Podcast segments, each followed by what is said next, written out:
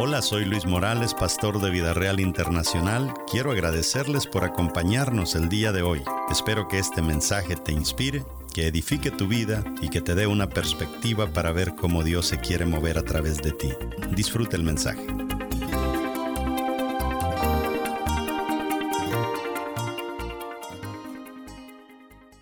Eh, la semana pasada un poquito por encima de estos personajes que son cuatro leprosos que aparecen en el libro de Segunda de Reyes, capítulo 7, verso 3.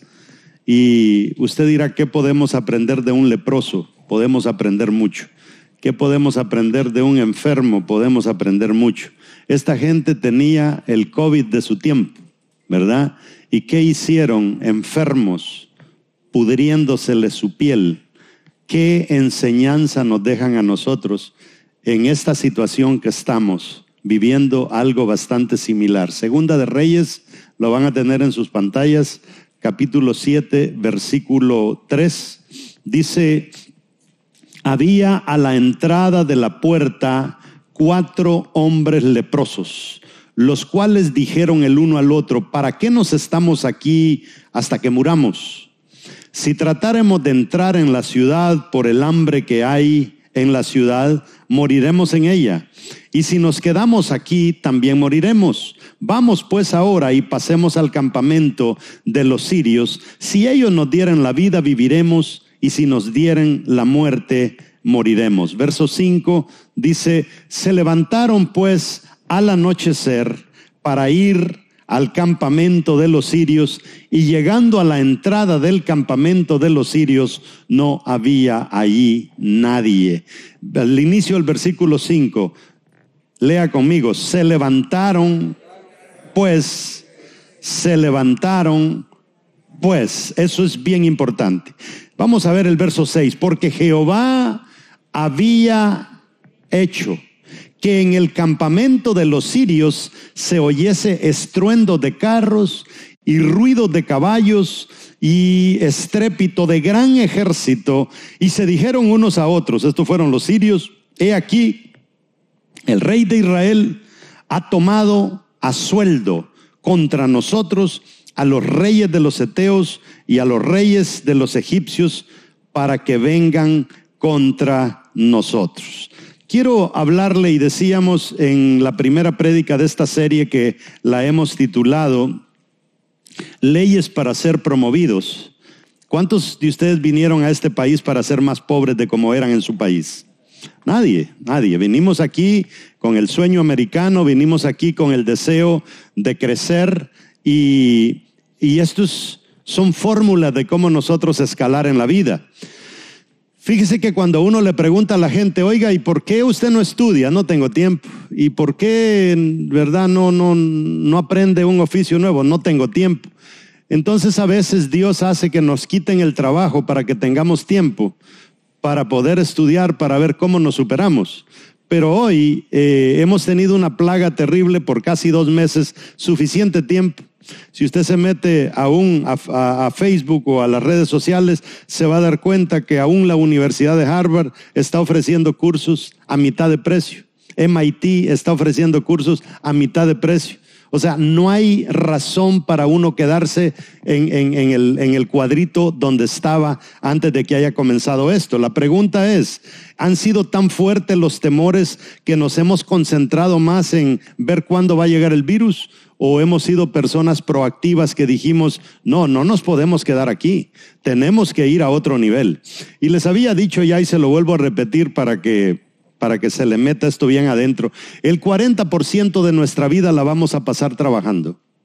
Y yo la pregunta que le haría a ustedes, ¿a qué nivel vamos a pasar viviendo esos 40 años? ¿Al mismo nivel? Vamos a estar lavando platos por 40 años, vamos a estar cocinando por 40 años, vamos a estar manejando Uber por 40 años, vamos a estar manejando un camión por 40 años, vamos a ser doctores por... ¿Qué vamos a hacer? O sea, ¿nos vamos a quedar ahí?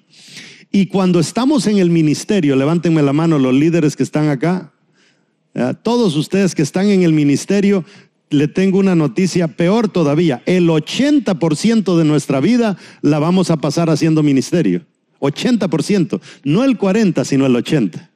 Y la pregunta es, si vamos a hacer ministerio el 80% de nuestro tiempo, porque aunque usted no lo crea, ahora está en el trabajo, la gente está mandando textos para ver si van a venir o no van a venir a la célula y esto y el uno y el otro. Es mucho trabajo. En el caso, en el caso mío, pues yo prácticamente vivo aquí en la iglesia, en la cuarentena hasta aquí me ha tocado que dormir ha sido el 100% en la casa de Dios. Entonces, vamos a, vamos a morir al mismo nivel que estuvimos en el 2019, en el 2020. Vamos a prepararnos hoy para ver qué vamos a hacer en el 2021. Y hay seis cosas que debemos aprender sobre cómo ser gente promovible, gente que quiera alguien promovernos y no mantenernos al mismo nivel. Porque cuando usted es un buen trabajador y es único, amárrese los pantalones porque en ese nivel se va a quedar para el resto de su vida. El jefe va a decir, pero ¿y cómo lo voy a cambiar si es único? Este es, este es mi, mi, mi, ángel de la guarda, si este se me, se me hunde la compañía. Y suena bonito, suena bonito que el jefe diga, es que sin él la empresa no funciona, pero ahí vas a seguir a tu mismo nivel. Entonces, alguien podría decir, ¿y cómo le hago, pastor, para que el jefe eh, piense en moverme o me vota? Bueno, prepare a otro que sea igual o mejor que usted. Y yo le garantizo que el jefe, si es mejor que usted, lo va a quitar a usted y lo va a poner en su lugar. Si el jefe ve que usted tiene la característica de la que vamos a estar hablando hoy, no lo va a despedir, sino que lo va a poner por encima de la empresa en la que usted trabaja. Hay seis cosas, se las voy a leer una vez más. Las promociones son recompensas por logros a futuro.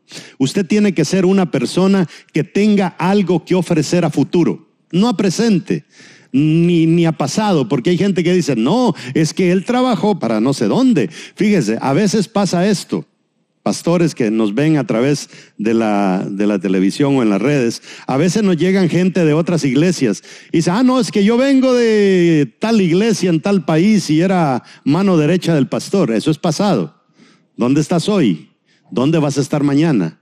Quizás está acá porque era mano derecha, pero algo hizo que ya no es mano derecha y dice uno, ay, bienvenido, este me va a ayudar. Hay que ver primero de dónde viene y por qué salió de dónde salió. La segunda cosa es, si eres indispensable, no te van a promocionar. O sea, si usted es el único y no hay otra Coca-Cola más que usted, a usted no lo van a sacar de ahí, va a seguir y en eso va a morir. Si está sobrecalificado, contratarán a otro. O sea, hay personas sobrecalificadas, son una navaja suiza, saben hacer mil cosas y cuando van a aplicar por trabajo ponen todo eso en su resumen y dicen, no, no, no, usted es mucho para nosotros.